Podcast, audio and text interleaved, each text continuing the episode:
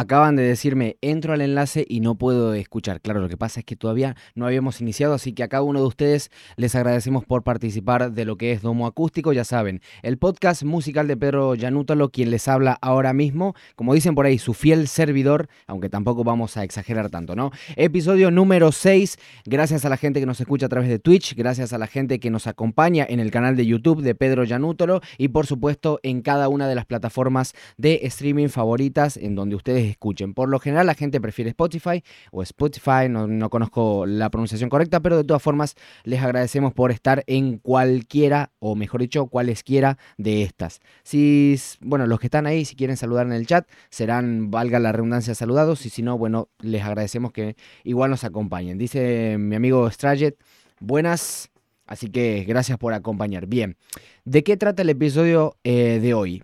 Domo acústico número 6, glosario de la producción musical, es como hemos decidido titular este episodio. Ustedes dirán por qué. Bueno, dentro de lo que es la industria de la música, en realidad dentro de cualquier industria, incluso dentro de cualquier ámbito, entre nuestros amigos, en un trabajo en particular, en una ciudad particular, en un idioma, en una nación, en cualquier lugar, uno suele tener en cualquier ámbito lenguajes específicos. ¿A qué, lo, a qué me refiero con lenguaje? No es que uno habla español y el otro habla inglés y otro francés, sino jergas, términos que dependen exclusivamente de ese lugar y en otros contextos no tienen el mismo significado. Por ejemplo, yo ahora voy a hablar de lo que es mezcla. Exactamente esa palabra podría en un ámbito de la construcción referirse a algo, pero en un estudio de grabación, en el ámbito de la producción musical, mezcla, mezcla es algo totalmente distinto, que nada tiene que ver con el contexto anteriormente mencionado. Sin embargo, sí es cierto que mantienen de alguna u otra forma un significado similar. Ambos, en ambos contextos se refiere a unificar cosas. En el ámbito de la producción musical también implica unificar cosas, aunque obviamente no son los mismos elementos. Yo he seleccionado una serie de términos, lo voy a hacer con paciencia, voy a tratar de, relajarme o algo por el estilo para que esto salga mucho más calmado, mucho más agradable para ustedes. A los que me estén viendo en Twitch o en YouTube, estoy acá tomando un mate cocido con un par de galletas, así que les pido disculpas, pero bueno, me ganó el hambre y además es como para mantener eh, la garganta humectada, si ustedes quieren. Bien, dejando eso de lado. Quizás la palabra más obvia de lo, de lo, que podemos hablar acá es de la figura del productor. Ya saben, es un glosario donde vamos a utilizar un montón de términos. Por ejemplo, productor, ingeniero de grabación, patrón, MIDI, sampling, pitch, tono, escala, acorde, estéreo, mono, plugin. O sea, hay una cantidad pero no tengo ni idea de cuántas palabras son realmente, a ver si ustedes me permiten acá contar. Tenemos alrededor de, no, no me dice, dale papá, ¿cómo no me vas a decir?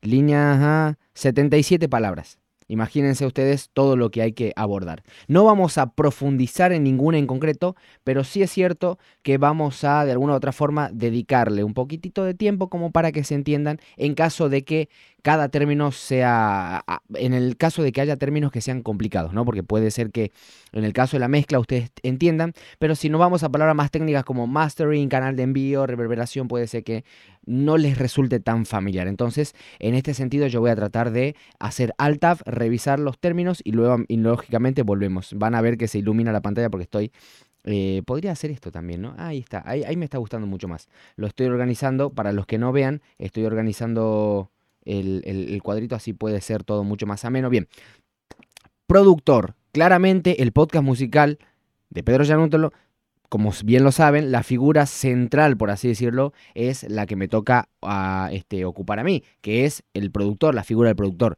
Ustedes dirán, ¿qué es un productor? Bueno, según el ámbito, si nos vamos al cine, productor es algo diametralmente distinto a lo que puede ser el productor musical. Pero no vamos a ir a abordar la figura del productor en general, sino simplemente vamos a decir qué es el productor en este ámbito. El productor como tal es aquel profesional que tiene los conocimientos técnicos y artísticos, ya vamos a entrar bien en ese, en ese punto, puede ser eh, eh, solo técnico o solo artístico, pero yo voy a abordar en amplitud. El productor es el profesional que maneja y tiene los conocimientos técnicos y artísticos para poder llevar a cabo la dirección de un proyecto musical que lógicamente pueda ser consumido por, valga la redundancia, los consumidores o una audiencia. Es decir, usted, en términos simples, ustedes vienen hablan con el productor musical porque ustedes tienen una canción en su cabeza, saben cómo ejecutar con la guitarra, saben qué cantar, saben más o menos cómo tienen que hacerlo, pero les falta el estudio de grabación, les faltan los arreglos musicales, capaz que le quieren poner una batería. Entonces, y lógicamente quieren que se suba a las plataformas, se registre y cobrar regalías por ello. ¿no? Bueno, el productor musical es el profesional que en teoría maneja todos esos conocimientos. ¿Se puede ser productor necesariamente sin tener conocimiento musical? Yo les podría decir que sí, y si ustedes les preguntan a otros productores, muy probablemente, muy probablemente les digan, mira, yo también producía antes sin tener un conocimiento en profundidad de lo que es música, eh, de lo que es un acorde, una escala, de cómo se trabaja. Entonces, yo podría decir de que el conocimiento de música no tiene desperdicio, pero no es obligatorio para ser productor musical.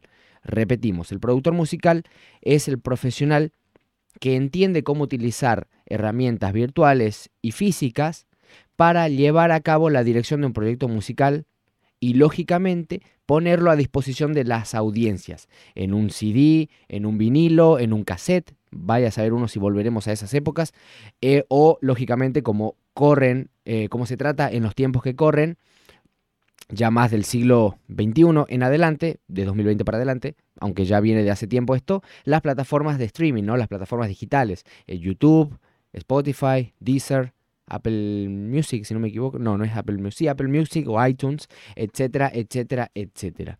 Entonces, el productor es eso. Ahora, el productor no es el que hace todo necesariamente, pero sí es cierto de que en algunos casos el productor puede hacer la función de varios profesionales. Concretamente en lugares donde escasea por ahí el capital, el productor suele tomar más de un rol. A veces se encarga de la grabación, a veces se encarga de la mezcla, a veces del mastering. Entonces ustedes dirán, bueno, ¿qué son esas cosas? ¿Qué, qué, qué implica, por ejemplo, lo que es la grabación? Vamos a ir por parte primero y voy a hacer una pequeña, gran distinción entre lo que es el productor y el DJ. Porque siempre está esa confusión de que, ah, vos sos DJ. Ah, vos sos... No, no, no, no, no. El productor y el DJ son profesionales distintos. Yo los llamo profesionales. Habrá gente que le dice que no, pero yo los llamo profesionales. Eh, ¿Por qué? ¿Dónde, ¿Dónde radica la gran diferencia? Que el productor dirige un proyecto y el DJ es el que se encarga de poner música ya mezclada, ya trabajada, ya terminada en un ámbito eh, que sea en un evento social, en un cumpleaños, en una fiesta, en un casamiento, en un festival, etcétera, etcétera, etcétera. Es el musicalizador. Incluso la figura del DJ eh, em, también tiene un rol importante dentro, que dentro de lo que es la radio. Bueno, hoy en día quizás no se escucha tanto lo que es la, radiofonía, pero este, el DJ también se le llama al musicalizador de la radio. En otros, en otros lugares también se refieren como operador técnico y demás. Eh, yo creo que el operador técnico puede ser de alguna otra forma DJ también en su pequeño ámbito, pero eh, esto es así. Eh, hay una gran diferencia. El productor se encarga de crear obras musicales, participar en la creación de obras musicales propiamente, y el DJ de participar en lugares en vivo, en directo, este, no tiene por qué ser los dos. Si yo, por ejemplo, estoy haciendo una live session, se llama, ¿no? Vamos a aclarar también el término. Live session es sesión en vivo, sesión eh, en vivo, que puede ser grabada puede ser transmitida en directo a través de, por ejemplo, Twitch, como estamos haciendo ahora, o puede ser escuchada, este, vista en diferido, en cualquier plataforma, en un video, etcétera. Entonces, esa pequeña gran distinción quería hacer con respecto a lo que es el productor y el DJ. Me estoy demorando mucho. Vamos a seguir dentro de lo que implica los roles. ¿A qué me refiero yo con los roles? Beatmaker quizás es donde se comienza cada obra musical. El beat se le llama, dentro de lo que es la música urbana, dentro de lo que es los tiempos que corren. Eh, yo catalogo como cuatro etapas generales y luego habrá gente que, bueno, hará divisiones entre cada una, ¿no? Beatmaking, grabación, mezcla y masterización. Beatmaking es básicamente la composición de una pista para que alguna persona o algún grupo o alguien decida cantar, poner música, eh, poner letra y la melodía de la letra encima de esta pista. Por eso ustedes van a ver en YouTube, por ejemplo, que dicen beat gratuito, beat making, eh, etcétera, ese tipo de cosas. Bueno, beatmaker es el que se sienta en la computadora, crea una pista, si tiene instrumentos análogos digitales, los grabará con instrumentos digitales, si no, no, hará todo digital, eh, perdón, análogos, con instrumentos reales, quise decir y si no, se encargará de hacerlo en un plano digital, simplemente arma la pista y la manda, te dice la escala, el BPM y demás. Ustedes dirán, ¿qué es la escala? Ya vamos a ir a esa parte, ¿qué es el BPM? No se me adelanten, por favor. Una vez que tenemos el beat, esa pista, que puede ser de, cualquier cosa, de electrónica, de trap, de blues, de jazz, de lo que sea, em, vamos a la etapa de la grabación, que es donde la idea creativa del autor, es decir, del letrista, del compositor lírico y cantante, y o cantante, se ejecuta. En la grabación uno pone a disposición lo que sería la, este, la computadora. En, estoy hablando de los tiempos que corren. Evidentemente esto no siempre se hizo así, pero en los tiempos que corren sí. Se pone a disposición la computadora, la interfaz que es como una consolita en la que ustedes pueden enchufar los micrófonos, pueden enchufar eh, los instrumentos, los auriculares como los que tengo puesto ahora mismo. Y de esa manera apretan un botón en lo que sería el programa y graban lo que es la voz, la ejecución, el instrumento, etcétera para su posterior edición. ¿Qué implica la edición? Eh, la edición implica, por ejemplo, que si ustedes ejecutaron la voz de una manera poco prolija en el tiempo, ustedes pueden recortar y hacer de que la voz esté más adelante o más atrás según el criterio necesario. Si yo tengo que hacer un 1, 2, 3, 4 y el 4 lo pronuncié muy tarde o muy temprano, lo puedo acomodar tranquilamente en el proceso de edición. Después que se termina de editar, ya sea corregir ese tipo de cositas y demás, vamos a la parte de la mezcla. Voy a hacer acá un paréntesis. Hay gente que suele decir que eh, la edición como tal es un proceso más, entonces en vez de ser cuatro procesos serían cinco. Eh, bueno, es cuestión de, desde qué óptica lo ve cada uno. Acá dice Straget, la confusión de los términos productor musical y DJ yo creo que se origina en la industria de la música electrónica. La mayoría de los productores son también DJs. Muchas gracias por ese aporte, tenés toda la razón. Suele suceder que dentro de la escena de la música electrónica, el DJ que va a poner música en, vivo, ¿no? En un festival, también es productor, entonces este, muestra sus canciones, muestra sus adelantos. Eso es cierto. De acá viene la confusión, creo yo. No sé si en otros momentos de la historia, quizás lo dejaremos para otro episodio, se habrá tenido esta confusión también, pero bueno, eh, será cuestión de, ir viéndolo también, ¿no? Como, como, suelo decir cuando no sé qué decir, vamos a ir viéndolo. Eh, en fin, estábamos en el proceso de mezcla. ¿Qué es la mezcla como tal? Es unificar el beat, la pista, la instrumental si ustedes quieren, con lo que sería la voz o la grabación, la ejecución que hemos realizado. De tal manera que ahí tendríamos la canción en todo su esplendor. La música y la letra, ambas ejecutadas, porque tienen que tener en cuenta ustedes esto.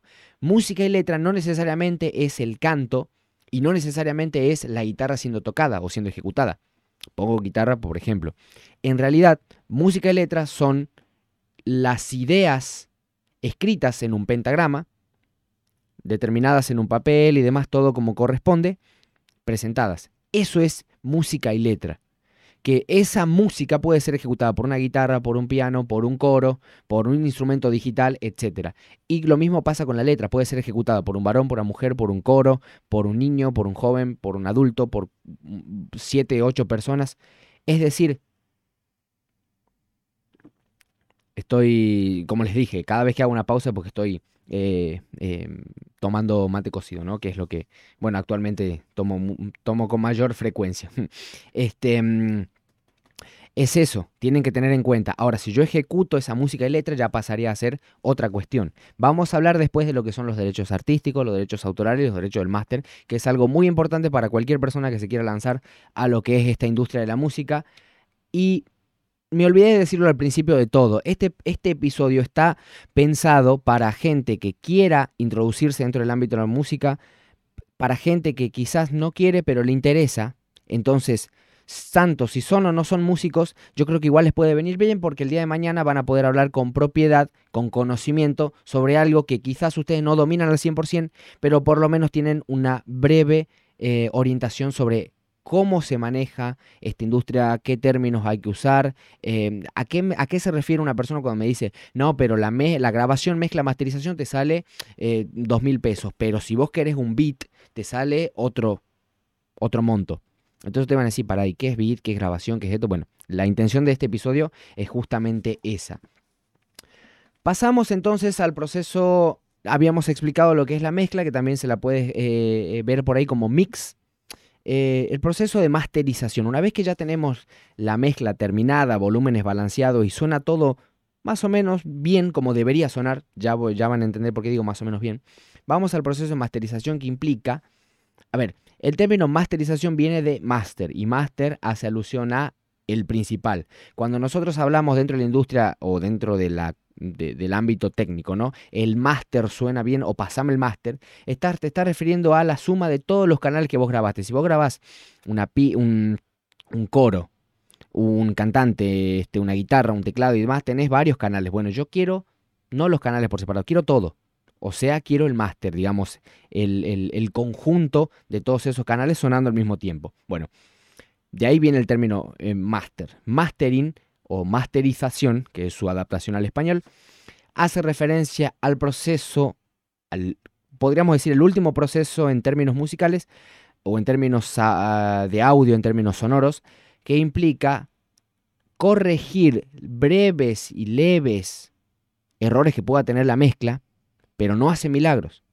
En el proceso de mastering se suele, por ejemplo, añadir una compresión muy leve, una limitación para evitar que se sature el audio, una leve ecualización paramétrica para corregir determinados espacios en los que la voz quizás quedó muy nasal, pero no es necesario grabar de vuelta o mezclar, sino que simplemente es bajar dos o tres perillas y ya está. Tratar de hacer de que incluso el volumen o lo que hoy en día se conoce como sonoridad eh, sea mayor para que pueda ser una canción competitiva en el, en el mercado. Ustedes les habrá pasado que pasan de una canción a otra por ahí en plataformas como Spotify, YouTube o demás, o incluso en los mismos CDs, o en la radio o en la televisión, y se dan con que de la nada suena muy fuerte una, una, canción y de la nada la próxima suena muy bajita. Entonces ustedes tienen que aumentar mucho el volumen. Pero ¿qué pasa? La próxima canción vuelve a sonar fuerte. Esto es porque no hay una especie de este, normalización del audio. El la palabra normalización como tal significa poner la canción al mayor sonido, al mayor este, volumen posible sin distorsión. Porque ustedes pueden subir infinitamente la canción, bueno, habrá un límite, pero pueden subir, subir este, de manera muy arbitraria el, sonido y pueden el, el audio, el volumen, y lógicamente van a estar generando distorsión. Entonces, la normalización implica eso, tratar de mantener los niveles normales. Ahora, ¿qué pasa? Que si se graba mezcla y masteriza de manera errónea, a veces ustedes van a subir el volumen y van a sentir que la canción se está saturando porque han subido demasiado el volumen, pero la próxima canción suena mucho más fuerte y no satura. Bueno, eso es porque se ha realizado un proceso de grabación, podríamos decir, o de producción musical en general erróneo. Entonces hay que tener en cuenta ese tipo de cosas. Les pido disculpas si es que de alguna u otra forma redundo mucho en las cosas, pero quiero que ustedes logren entender cada uno de estos conceptos y por ahí tengo que apelar a términos más, este, yo sé que son cuestiones muy técnicas, pero tengo que apelar a este, ejemplos más sencillos y demás. Dentro de lo que es este, el lanzamiento de, de música, el lanzamiento de canciones, tenemos términos como remezcla, remix, y ustedes dirán, ¿qué es eso? ¿Qué es remezcla? ¿Qué es remix? Bueno, el remix, como la palabra lo dice, es volver a ejecutar eh, la misma idea creativa, pero con variaciones. Hace poco hemos tenido artistas, bueno, hace poco no, en realidad toda la historia eh, de la música hemos tenido remezclas, que básicamente es hacer una versión alternativa de eso que ya estaba sonando. La remezcla como tal también se la conoce famoso de manera popular como remix. Así que seguramente habrán escuchado y ya más o menos entenderán de, qué, de qué estoy hablando. Tenemos también otro término que es el de remasterización, que es cuando hacemos mantenemos la idea creativa de la, canción original y tratamos de alterarla lo menos posible, pero con criterios técnicos y levemente artísticos diferentes para que suene moderna. Por ejemplo, escuchamos una canción, no sé, tiro un nombre, de Queen o de, este, los Beatles o de Creedence, y nos damos cuenta con que está bien, se grabó en los años 80, 90, eh, y hoy y pasaron 30 años. Entonces, hay ciertos criterios que a la gente no le gusta cómo suenan hoy en día, o hay cierta manera de trabajar que hoy se puede eh, utilizar para que la voz suene mejor, o hay cierta o sea, hay ciertos criterios técnicos que no se han sabido manejar, por ejemplo, o, o, o en su tiempo era lo mejor que se podía lograr y al pasar 30 años quedaron obsoletos, entonces es como que se trata de dar un color distinto a la canción, manteniendo la idea original, a tal punto que incluso puede haber gente que no perciba diferencia entre una y otra, así, así nomás, así a secas, ¿no? Pero sí es cierto de que una remasterización busca hacer que la misma idea y la misma canción suene todavía mejor. Entonces se utilizará se utilizarán técnicas en el caso de que se pueda, se modificarán los canales por separado o simplemente eh, si los artistas y demás están vivos, bueno, se logrará una nueva ejecución manteniendo la idea original y la idea de esa primera lo más intacta posible donde eliminamos los errores y mantenemos las las virtudes y las realzamos, por así decirlo. Ahora, esto tiene más que ver con el ámbito eh, en vivo. Hay un término que se utiliza que es el monitoreo. ¿Qué es el monitoreo? Digo porque en vivo, ya van a entender por qué. Por lo general, cuando ustedes van a tocar una guitarra, un, digo la guitarra por ser genérico, no van a cantar a un, escenario, se van, a, se van a enterar de que este, por ahí el lugar es muy grande, los parlantes no están apuntando hacia ustedes, entonces ustedes cantan y hay, una, hay un cierto retraso de tiempo entre que ustedes cantan y lo escuchan por los parlantes, rebota en la pared y vuelve. Bueno, eso se llama latencia, ¿no? Eh, en realidad, pero sería una especie de latencia en la vida real. Ahora, con los instrumentos digitales también ocurre la latencia que es un retraso y que a ustedes no les permite. Yo, por ejemplo, ahora me estoy escuchando con mi interfaz en tiempo real. Entonces no tengo problema, pero si yo tuviese un retraso entre que yo hablo y me escucho, seguramente estaría descoordinado y no podría seguir hablando porque me marearía, me confundiría. El monitoreo sirve para eso. ¿Qué es el monitoreo? Es tirar un cable de la consola y ponerle un parlante exclusivamente para el que está en vivo, para el baterista, para el guitarrista, para el cantante, y de esa manera él puede escuchar en tiempo real mientras él está este, ejecutando la canción o la pieza musical. Ahora, el término monitoreo no es ajeno a lo que es el estudio. ¿Por qué? Porque yo en estudio, si estoy grabando a un cantante que lo tengo a mi derecha o a mi izquierda o a donde sea, eh, frente al micrófono, y yo en calidad de productor estoy sentado esperando que él termine de ejecutar, yo también quiero escuchar cómo él está grabando y cómo está quedando eh, e, e, esa, esa, valga la redundancia, grabación. Ahora, él también va a querer monitorearse a sí mismo. ¿Por qué? Porque él va a necesitar escucharse cómo está cantando, pero también va a necesitar, lógicamente, escuchar la pista sobre la que él tiene que cantar, en caso de que necesite hacer eh, ese tipo de cosas. Entonces, el monitoreo, también conocido como retorno, es otro de los conceptos que acá en Domo Acústico invito a que los tengan en cuenta. Ahora vamos a conceptos un poquito más fáciles, más generales, pista e instrumental. Cuando uno habla de pista, puede tratarse de una pista instrumental o una pista como tal, una canción, ¿no? Música y letra ejecutadas en su máximo esplendor. Eh, esplendor. Pero la instrumental tiene también que ver con este, esto que yo hablaba hace rato del beat. El beat por lo general, no, por lo general no, es instrumental. Ahora, hay que entender algo. Que algo sea instrumental no significa que es solo con instrumentos reales, sino que también pueden ser instrumentos digitales. Y además, la instrumental no es que no lleva voz humana. Puede llevar una voz humana, pero puede ser una especie de coro muy suave que no se interpreta al oído fácilmente como una letra, pero sí es una ejecución. Por ejemplo, si yo mantengo la, la, vocal A en una determinada nota, no cuenta necesariamente como eh, letra. Puede ser una pista instrumental eh, como tal es para que lo tengan en cuenta también, lógicamente. Analógico y digital. Siempre hay esta separación. Lo analógico es aquello que se mueve básicamente por este, a través de, los cables, a través de la electricidad. Claro, ustedes me dirán, bueno, pero escúchame, la computadora también tiene cables. Sí, ya vamos a hacer esa distinción. La gran diferencia entre analógico y digital es que lo digital lleva unos y ceros, es decir, eh, información binaria. Es informática, podríamos decirlo, información automática. Eh, ¿Y en qué se diferencia para el usuario común lo analógico y lo digital? Lo analógico es aquello que, por ejemplo, yo estoy escuchando desde acá, en mis auriculares, mientras hablo por el micrófono.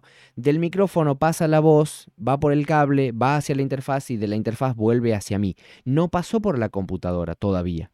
Eso es analógico. ¿Por qué? Porque lo estoy escuchando yo acá mismo y no hay un, no hay un, tratamiento y asimilación de unos y ceros. Yo estoy escuchando impulsos eléctricos. Claro, lo digital también son impulsos eléctricos, pero bajo otro tipo este, de lógicas, como lo son las puertas lógicas, la información binaria, las celdas unos y ceros, etc. Entonces, ¿qué es mejor, lo digital o lo analógico? Miren, en realidad son mundos que tienen que convivir. Porque si yo necesito ejecutar, eh, yo necesito hablar, por ejemplo, a través de una interfaz, eh, a través de un micrófono para que vaya a la interfaz, la interfaz es la que se encarga de hacer la conversión de analógico a digital. Es decir, yo hablo, la computadora no entiende palabras, pero sí entiende unos y ceros. Entonces la interfaz o la consola se van a encargar de hacer que esos impulsos eléctricos que yo estoy mandando, o esa información eléctrica, información, eh, perdón, esa electricidad se convierta en información y vaya para la computadora y la computadora lo pueda interpretar. Simplemente esa pequeña distinción para que ustedes sepan cuando se refieren por ahí a algo analógico algo digital. Ahora, hablé hace rato de interfaz y consola. ¿Qué son estas dos cosas? Son herramientas. Permiso, por favor.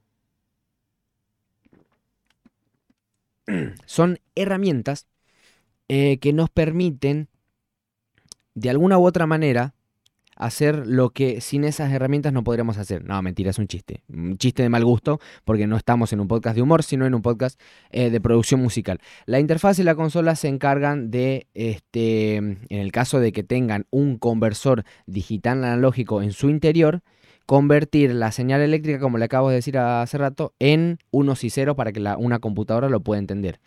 Em, ¿Cuál es la particularidad? Hay una pequeña gran diferencia entre lo que es una interfaz y una consola.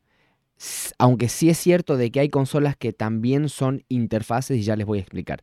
La interfaz, la consola, lo habrán visto ustedes, es un cacharro de metal que tiene varias perillitas, varios, varios numeritos, varias cosas pintadas y se le llama también mezcladora, ¿no?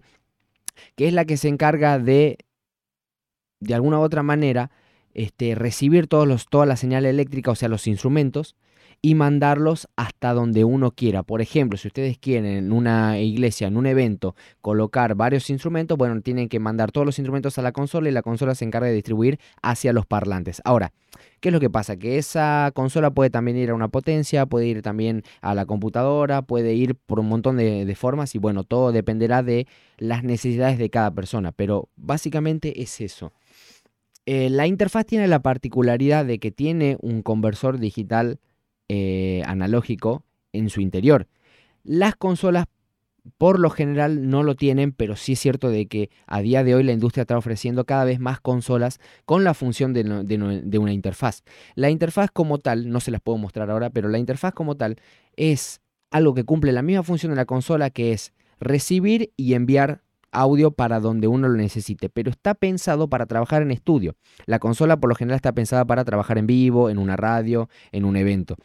La interfaz está pensada para trabajar en interiores, en un estudio, donde las exigencias son otras. Ahora, sí es cierto que yo puedo utilizar una consola para grabar en estudio, sí es cierto que yo puedo utilizar la interfaz para trabajar en vivo, pero claramente son la excepción a la regla.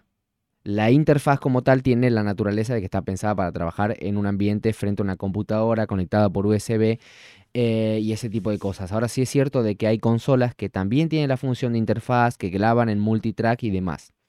Acabo de usar un término llamado multitrack, multipista. ¿Qué es el multitrack o qué es la multipista? En términos simples, eh, multitrack, pista, eh, multipista o multitrack es la propiedad que tiene un equipo electrónico eh, barra digital para poder grabar varias pistas en simultáneo de manera separada. Porque yo, por ejemplo, puedo colocar, o sea, ustedes me dirán, si hay una grabación multipista, significa que hay una grabación que no es multipista. Y tienen toda la razón. Una grabación no multipista es aquella, por ejemplo, la señal de la radio. Si ustedes graban con el celular la, la aplicación de radio, o YouTube o lo que sea, no, la aplicación de radio. Van a, van a unificar todos los canales. ¿Por qué? Porque no van a poder, por ejemplo, tener la guitarra, la batería, la voz y demás todo por separado. ¿Por qué? Bueno, porque estarían escuchando una grabación de varios instrumentos en una sola pista, lo que yo les decía hace rato, el máster. Esa sería este, una grabación no multipista. Ahora, una grabación multipista sería una en la que yo, por ejemplo, conecto en una consola o en una interfaz una guitarra, un micrófono, eh, un bajo, y la batería en los respectivos canales y puedo luego a la hora de hacer la grabación tener varios archivos por separado de lo que es la batería, la voz, el bajo, eh, etcétera, etcétera, etcétera. Es decir, puedo trabajar por separado cada instrumento. ¿Y eso para qué me sirve? Bueno, puedo yo tranquilamente, por ejemplo, si no me gustó la ejecución del baterista, puedo, eh, no sé, eh, quitarla, modificarla, recortarla. Es decir, tengo la libertad de hacer ese tipo de cosas.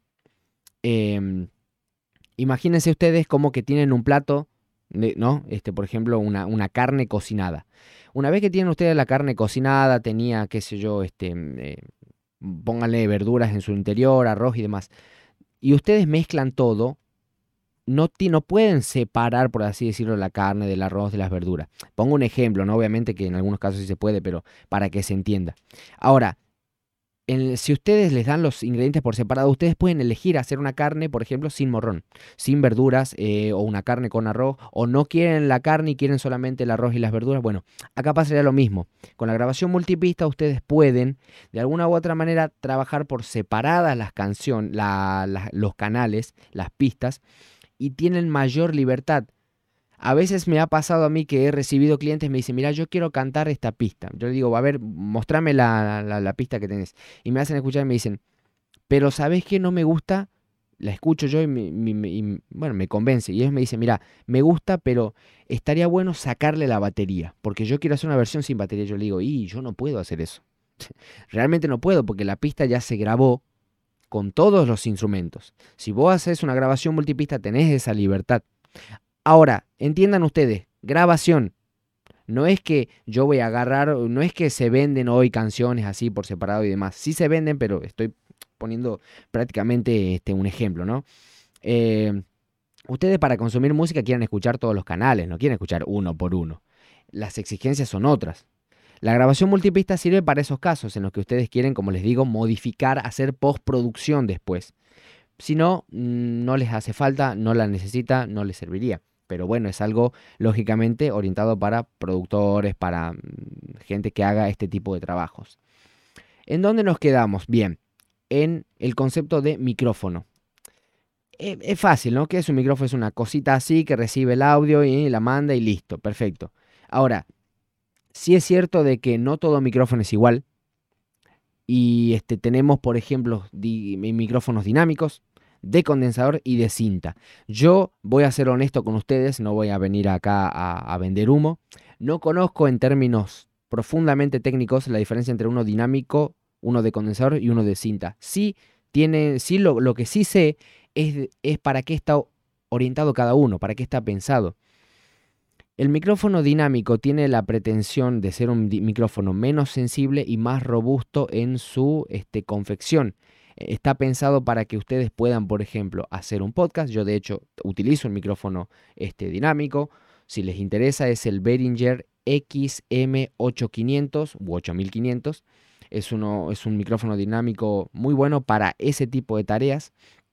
Eh, es un micrófono menos sensible que el de condensador. Entonces está bueno utilizarlo, por ejemplo, en un escenario, porque al no ser tan sensible, no se va a escuchar el mismo ruido del público, por ahí no se va a escuchar si ustedes mueven los pies, no va a tomar a la batería o a la guitarra que tienen en la parte de atrás, etcétera, etcétera, etcétera. En cambio, el micrófono de condensador es un micrófono mucho más sensible, que está pensado para trabajar en estudio, lógicamente, porque permite a la persona que vaya a grabar tomar una señal mucho más bonita, más cristalina, más, más sensible, porque a veces se pretende captar todos los detalles de la voz. Pero si no, se necesitan ese tipo de cosas, un micrófono dinámico sería lo más apropiado en la mayoría de los casos para ustedes. Eh, de hecho, para hacer entrevistas se usa un micrófono dinámico. Para la radio, un micrófono dinámico. Sí es cierto de que hay micrófonos de condensador en radio eh, bueno, yo creo que puede ser por ahí quizás este, cuestión de gustos personales. Con los dos se puede hacer muy buenos trabajos, pero eh, sí es cierto que cada uno está orientado para un consumo y algo en particular. El micrófono de cinta es aquel que se utilizaba en los años más o menos 70, 80 en adelante. Eh, ignoro si se utilizaba con anterioridad ya en la industria, pero tienen esos colores más, este, llámenle ustedes vintage en la voz y en los instrumentos, que suenan más cálidos, más bonitos al oído, eh, por ahí un poquito alejado de lo que es la voz real. Es para dar otros matices. Yo igual, como les digo, ignoro ese tipo de, cuestiones técnicas. No voy a hacer un, un vende humo con ustedes. Eh, nunca he usado un micrófono de cinta. Solo me ha tocado trabajar con micrófonos dinámicos y micrófonos de condensador. Ah, una cosa importante, el micrófono de condensador quizás se utilice menos, más allá de su sensibilidad por el hecho de que necesita una alimentación llamada Phantom Power de 48 voltios para poder ser utilizado, porque, sin, porque la cápsula interna necesita esa cantidad de voltaje para activar su sensibilidad si ustedes quieren y lógicamente transmitir la señal eléctrica. De todas formas, en algún momento me gustaría traer a alguien que sepa bien de cuestiones técnicas, em, de lo que implica un micrófono, una interfaz, el audio, la consola en sí, para hablar este tipo de cuestiones. Por ahí yo soy mucho más de la, de la informática y la producción musical la entiendo, pero cuando ahondamos en estos conceptos técnicos, claramente no. Yo creo que también tiene que ver por el hecho de que no necesito eh, saber ese tipo de cosas como para eh, hacer trabajos, entonces es como que estoy en mi zona de confort, ¿no? Por así decirlo. Phil, estamos llegando ya, yo creo que... No, hay bastantes conceptos todavía por, por revisar. Filtro antipop. ¿Qué es un filtro antipop? Es una telita que se coloca frente al micrófono para evitar que suene la P muy fuerte y eso genere una saturación en el micrófono. Monitor de estudio. ¿Qué es un monitor de estudio? Bueno, un monitor de estudio no es una pantalla, como uno podría decir, el monitor de la computadora, sino más bien es un parlante pensado, diseñado específicamente para ser mucho más fidedigno con la señal, o sea, otorga una respuesta plana donde nosotros escuchamos no la música muy colorida, ni con muchos bajos, ni súper cristalina, sino lo más fidedigna y fiel posible a la idea original de esa canción. Eso es algo que se utiliza en estudios, en radio, etcétera, etcétera, etcétera. Eh, vamos a hablar sobre, este, vamos a dejar estas cuestiones y voy a hablar un poquito más de lo que es mi experiencia enfrente de la computadora como lo que es el DAW. Ustedes dirán, ¿qué es el DAW? ¿Cómo se escribe? D-A-W. Digital Audio Workstation, estación de trabajo de audio digital. El DAW o DAW, yo me, acostumbré a decirle DAW, les voy a pedir disculpas a los fundamentalistas del inglés. El DAW es aquella herramienta, un software, ¿no? Una, que lo instalamos en la computadora y nos permite trabajar con mayor o menor limitación según cada uno. Y en, dentro de la industria tenemos un montón, Pro Tools, Reaper, este, LMMS, tenemos este, Studio One, FL Studio, este, mm, Cubase, eh, en fin, hay una gran cantidad, Audition y demás. Eh, el DAW sirve para eso, es la estación principal de trabajo, como su nombre lo dice. Si nosotros conectamos una interfaz, una consola a la computadora, es el DAW el DAW que nos va a permitir leer que está conectada a la interfaz, que el micrófono está tomando señal, nos va a permitir añadir efectos, recortar y demás. Yo siempre digo en las entrevistas que así como una persona necesita el Word o el Excel para hacer un documento de texto o una planilla, bueno, yo utilizo FL Studio, que es un programa que cumple la misma función, pero para una tarea distinta. Me permite trabajar en la creación de música, grabación, edición, etcétera es una estación de trabajo, por eso de ahí su nombre. Entonces es un software. Ahora, sí es cierto de que también tenemos, por otra parte, el hardware. Estos son conceptos software y hardware específicos de lo que es la informática, no tanto la producción musical. Pero hoy en día son mundos que están muy entrelazados entre sí y bueno, no podemos ignorar. El software es toda la parte virtual, los unos y ceros, los programas Windows, FL, etcétera, etcétera, etcétera. Y el hardware es el dispositivo físico, un celular, una interfaz, una computadora, este, un parlante y todo ese tipo de cosas. Eh, digo, hago esa, aclaración para que lo sepan. Me dice un amigo, Strayes, aguante el Ableton. Lamentablemente no lo, pronuncié, no lo pronuncié al Ableton, sí, sí. Se me pasó, la verdad. Pero bueno, continuando con este glosario de la producción musical, hay conceptos que también hay que tener en cuenta. Por ejemplo, cuando yo hablo de sampling o sample, un sample es un recorte de audio. Punto. No hay más. Sampling es la técnica por la cual yo a ese corte de, audio, ese recorte de audio, lo modifico, le añado efectos, eh, lo recorto, lo hago sonar más grave, más agudo, más rápido, más lento y de esa manera lo utilizo como un instrumento más dentro de lo que sería mi composición musical.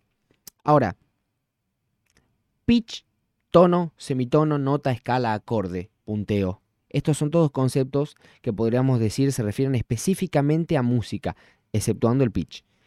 El pitch es el tono original en el que está grabado eso. Por ejemplo, yo estoy hablando así y digo 1, 2, 3. Bien, si yo modifico el pitch, sonaría algo como 1, 2, 3. Y si yo subo el pitch mucho, subiría 1, sonaría 1, 2, 3. Es decir, eh, cada pieza eh, que ustedes graban, cada recorte de audio digital, se modifica, se sube o se baja y de esa manera suena diferente esa diferenciación que ustedes pueden advertir en una pista que suene, que yo, suena más arriba o suena más abajo de una voz humana, es la modificación del pitch, ¿no? Que al fin y al cabo es tomar eh, este, tomar este, una pieza de audio y subirla un tono o un semitono. Ahora, ¿qué es un tono? ¿Qué es un semitono?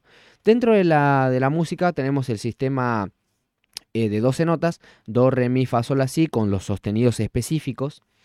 Em, cada vez que ustedes pasan de, por ejemplo, Do a una nota superior, que sería Do sostenido, se dice que están subiendo un semitono. Si ustedes pasan de Do, Do sostenido, Re, de Do a Re, pasarían a un tono. Ahora, cuando ustedes, por ejemplo, tienen la posibilidad de trabajar en estudio y alguien les dice, subirle un tono a esa pista, bájale un tono, se está refiriendo a que a esa misma pieza musical, en vez de ejecutarla en esas notas, hagas que toda la pieza musical se ejecute una nota o, una nota o, media nota, que sería en realidad una nota abajo, dos notas abajo en el caso de semitono o tono, arriba o abajo. Y de esa manera habrá personas que por su registro vocal, es decir, por la cantidad de notas que pueden cantar sin lastimarse, eh, pueda ejecutar la pieza como tal, porque capaz que en algún momento de la canción hay que subir mucho la voz y esa persona no, no simplemente no puede por cuestiones, digámoslo así, este, fisiológicas, es decir, su garganta no le permite, o no está lo suficientemente entrenada, ¿no? Lógicamente, hay ciertas limitaciones eh, naturales también que hay que tener en cuenta. Yo nunca voy a poder cantar demasiado alto sin lastimarme la voz. Sí es cierto de con práctica voy a poder subir, pero eh, quizás no tanto como yo quiero ni, ni, ni, pretendo. O sea, hay límites. Yo puedo elegir entrenar y, qué sé yo, tener una resistencia, no sé, este, de 30 minutos más, de 40 minutos más de lo que tenía hace un mes, por ejemplo. Pero no voy a poder, lógicamente, tener una resistencia eh, que me permita caminar tres días, correr tres días seguidos, por ejemplo. O sea, a eso me refiero. Acá pasaría lo mismo con el tema de los tonos, de, sí, de, lo, de, lo, de, la, de la escala vocal o del registro tonal, como le quieran decir. Son también términos similares. Ahora, una nota es eso, do, re, mi, fa, sol, así, o do sostenido, re sostenido, cualquiera de eso, bueno, si toca una nota, bueno, yo toco una nota, puedo tocar en el teclado o en la guitarra, una cuerda, pam, estoy tocando una nota. Si yo toco tres, cuatro, cinco notas al mismo tiempo y esas tienen una consonancia entre sí, yo estaría tocando una un acorde. Es decir, que el acorde? Es un conjunto de notas que suenan bien. Yo siempre suelo de, eh, ser bien este, sintético con ese término, como para que la gente entienda, ¿no? ¿Qué es un acorde? Bueno, el acorde es un conjunto de notitas, o sea, puede ser un do, un mi, un fa, que suenan bien y listo, ya está. Eso es un acorde. Ahora, el punteo como tal es la melodía, llámenla ustedes como la melodía eh, que, se que, se, que se ejecuta por notas separadas. Es decir, por ejemplo, yo hago pam, pam, pam, pam, pam, pam. Y cada uno de esos pam, pam, pam, pam, es una nota. Eso sería un punteo como tal. Sí es cierto que pueden haber punteos de dos o tres notas, pero sonando al mismo tiempo, pero por lo general no es lo, o sea, no es lo habitual. O sea, yo les digo, eh, yo les estoy dando una especie de guía. No se tomen, eh, tomen con pinzas lo que yo les digo, no se lo tomen a raja tabla así como es simplemente a modo orientativo. Seguramente haremos otro episodio hablando de este tipo de cuestiones, pero eh, quédense con las ideas generales de todo lo que yo le digo, es como para que no estén tan desorientados. Ahora, em, cuando ustedes escuchen, me gusta ese arreglo, A mí me ha pasado que yo no entendía a qué se referían con arreglo musical. Y en realidad un arreglo musical como tal es una palabra comodín para referirse a me gusta cómo suena esto. O sea, y quiero que le hagas eso. Por ejemplo, si yo estoy ejecutando una guitarra y hago una ejecución, valga la redundancia, una ejecución distinta de guitarra, en el que subo la nota, bajo y rasgueo de una manera rápida y paro la guitarra, eso para algunas personas es arreglo musical. Si yo, por ejemplo, les digo a ustedes, les pido disculpas por el eructo, si yo a ustedes les pido, por ejemplo, que canten de una manera y justo ustedes levantan la voz de tal forma que me gustó, eso es un arreglo vocal. Bueno, o si yo modifico algo en la computadora, modifico su voz de tal forma que a ustedes les gusta y ustedes me dicen, eso me gustó, bueno, podríamos catalogarlo también como arreglo de producción o, ah, eh, sí, arreglo de producción. Entonces, arreglo más bien es como una especie de palabra comodín para referirse a algo que me gustó como suena, que está ahí y listo, es eso me ha pasado que yo no entendía a qué se referían con arreglo. Yo digo, escúchame, ¿a qué le llamas arreglo? No, le llamo a esto, esto. Y así usa la gente, le digo, sí, así se manejan acá. Bueno, no sé si en otras partes del país se referirán a eso. Yo quiero creer que sí. No creo que sea algo muy de nicho ni algo específico del norte de, Argentina, pero bueno, eh, habrá que ver cómo, cómo, cómo, cómo se interpreta eso, ¿no? Eh, dentro de lo que es la producción musical, nosotros trabajamos con canales. ¿Qué es un canal? Un canal es una vía de audio, es decir, por acá va a ir audio, bien. Y no va a ir lo mismo en este canal que en el que está a la derecha o el que está en la izquierda. Eh, ¿Para qué? Bueno, primero para separar y segundo para evitar que sature, porque cada canal tiene, digamos, como su, su, pequeño límite, ¿no? Es, si ustedes tratan de, de, tirar todo por un solo canal, pueden tener problemas, claramente. Entonces, el canal como tal es una vía de audio. Mandan la guitarra al primero, la voz al segundo, la batería al tercero, cuarto, quinto, según la cantidad de micrófonos que hayan colocado.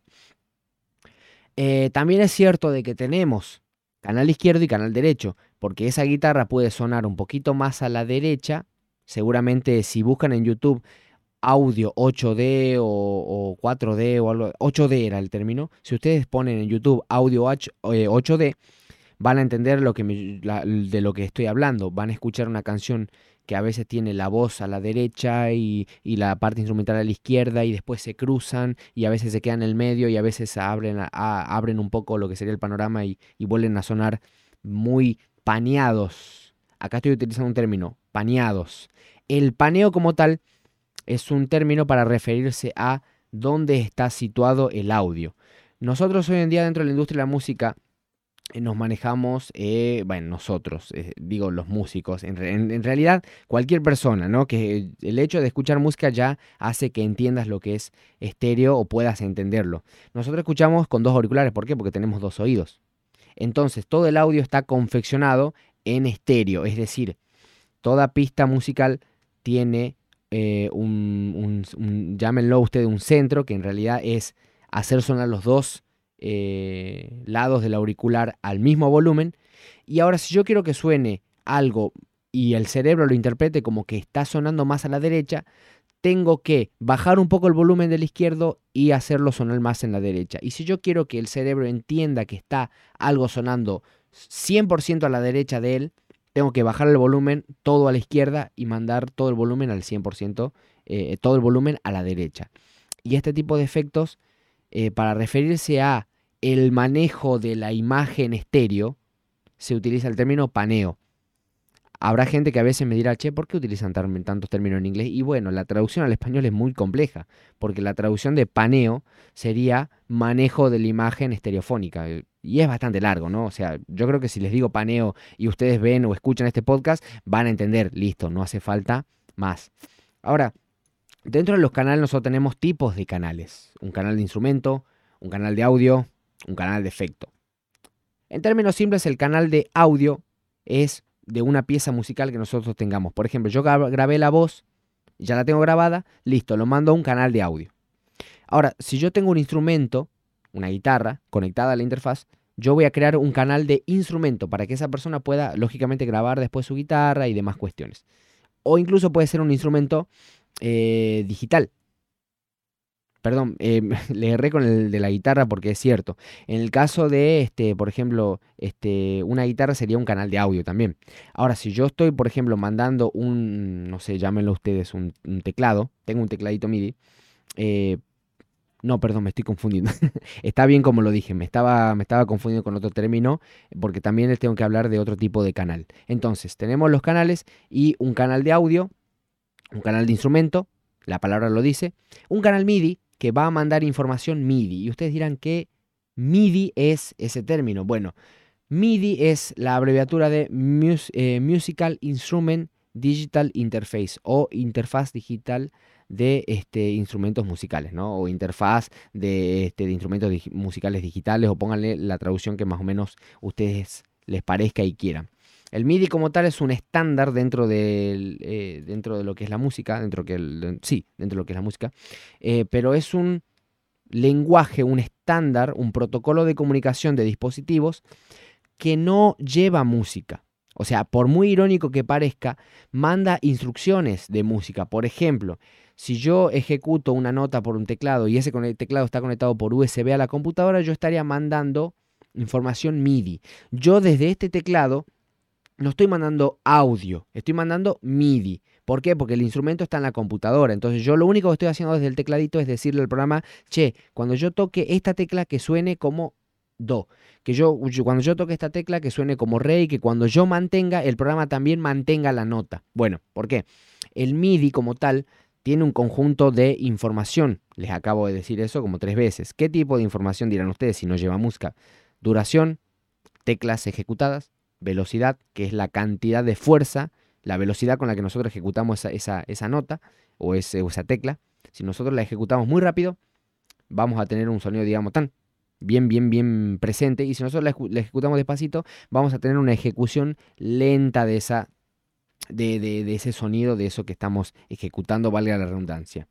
Tempo porque lógicamente si nosotros estamos grabando alguna, estamos este, ejecutando un teclado sobre una pista que ya tiene un metrónomo y demás, que ya tiene una idea más o menos formada, yo tendría que manejar el tempo. Y ustedes dirán, ¿qué es el tempo? El tempo es el BPM, o sea, los beats per minute o golpes por minuto que tiene una canción.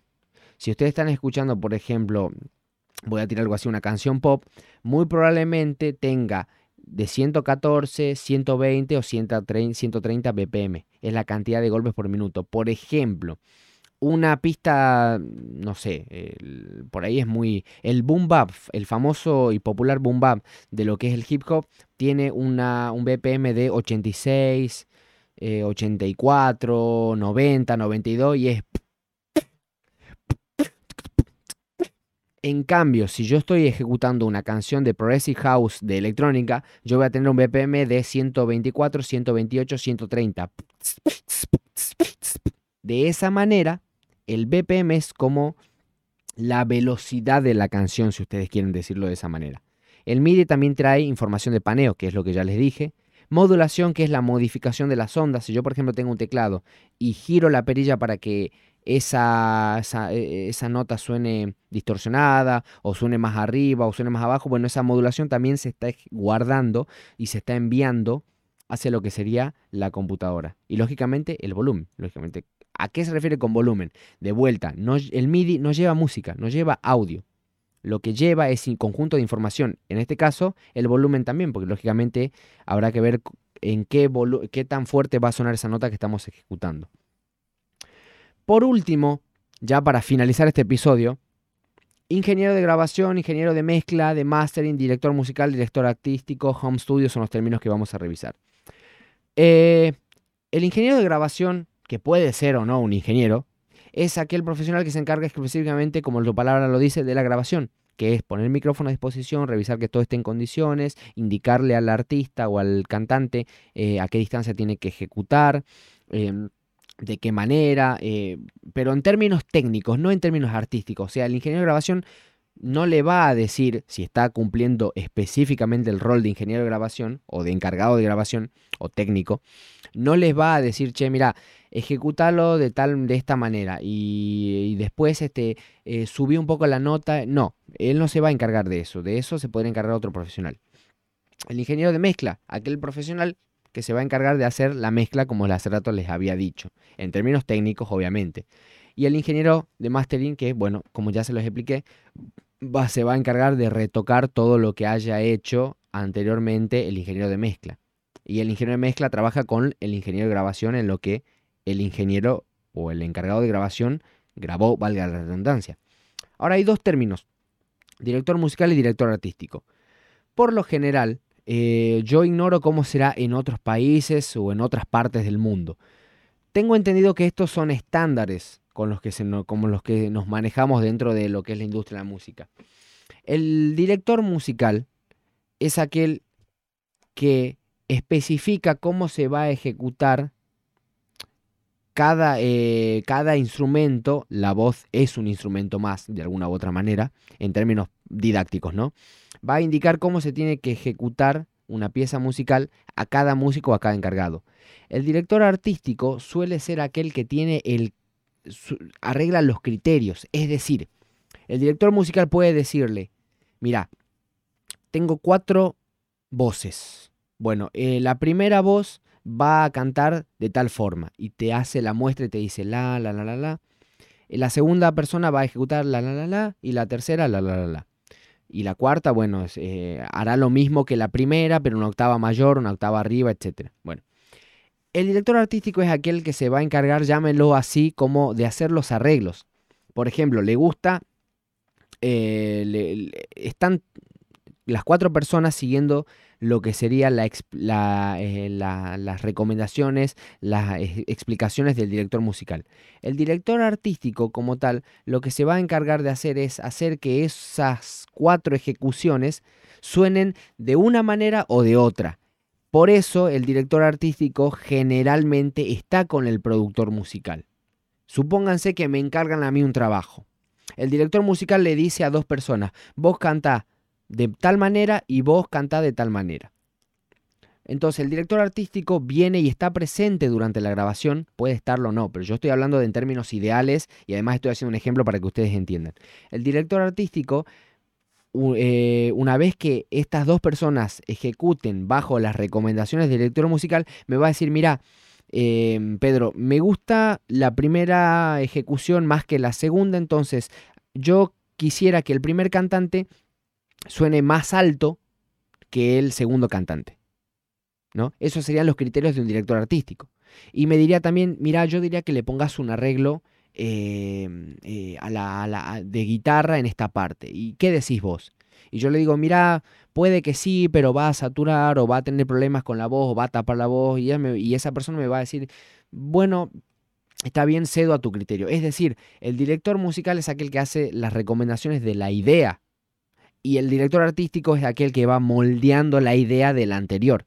Ahora, todos tienen su responsabilidad y demás. Tampoco vamos a quitarle mérito, pero digo, lo aclaro para que se entienda bien este punto. Y por último, Home Studio. Quizás uno de los conceptos más escuchados y utilizados. ¿Qué es el Home Studio? Es el estudio casero, es tener un dormitorio así como el que tengo yo, con paneles acústicos, con una computadora, con una interfaz, con un micrófono y con el programita, los parlantes y un pequeño lugarcito como para que el artista pueda venir, sentarse o estar grabado de, estar este, de parado para grabar y demás. Es decir, todo esto que yo les estoy hablando son cosas que de alguna u otra forma las conozco de primera mano, habrá algunas que no. Así que por favor no me juzguéis tanto si lo ponemos en castellano neutro, ¿no? Eh, así que eh, es eso, espero que a cada uno de ustedes les haya servido este podcast. Les pido disculpas por si en algún momento me trabé o no me pude explicar bien. De todas formas, voy a estar muy atento a los comentarios que ustedes me realicen. Pueden visitar cada una de las redes sociales que tenemos en la parte de arriba, si es que lo están viendo a través de Twitch y o YouTube. No, y o no, o YouTube. Y este, si lo están escuchando a través de Spotify y cualquier otra plataforma de streaming, pueden también este, revisar las redes sociales de Pero Yanuto, lo que es donde nosotros vamos a estar pendientes de las cosas que ustedes nos digan, de los criterios eh, con los que ustedes se manejan, de las opiniones y demás. Estamos llegando, bueno, llegamos al último momento a la última parte del episodio número 6 de Domo Acústico, el podcast musical de Pedro Yanútolo. Gente querida, muchísimas gracias por acompañarnos. Les pido disculpas nuevamente. Pensé que el episodio iba a ser un poquito más corto y se terminó siendo muy largo porque hay muchísimos términos, pero espero que haya quedado más o menos claro eh, todos estos tópicos y estos temas que yo elegí comentarles. Ahora, les digo otra cosa, si hace falta algún glosario este, nuevo, vamos a hacer un episodio 2, un glosario número 2 de la producción musical. Espero que les sea grato, que los ayude, que los oriente y bueno, voy a estar pendiente de cada una de las cosas que ustedes eh, digan y vayan a, a, expresar. Gracias por acompañarnos y nos vemos en la próxima. Ya tenemos invitado para el podcast número 7, el episodio 7 de Domo Acústico. Vamos a traer a Beatmakers. Voy adelantando desde ya. Todavía al momento de de, la ejecución de este, de este podcast en Twitch. Todavía no he armado el flyer y no he comentado nada, pero vamos a traer a dos beatmakers de no de acá, no de Salta, son de argentinos. Ya les voy a comentar bien todo ese tipo de cosas. Gracias a cada uno de ustedes por vernos, gracias a Strajet ahí por hacernos el aguante hasta los últimos momentos del episodio y espero que les vaya muy bien.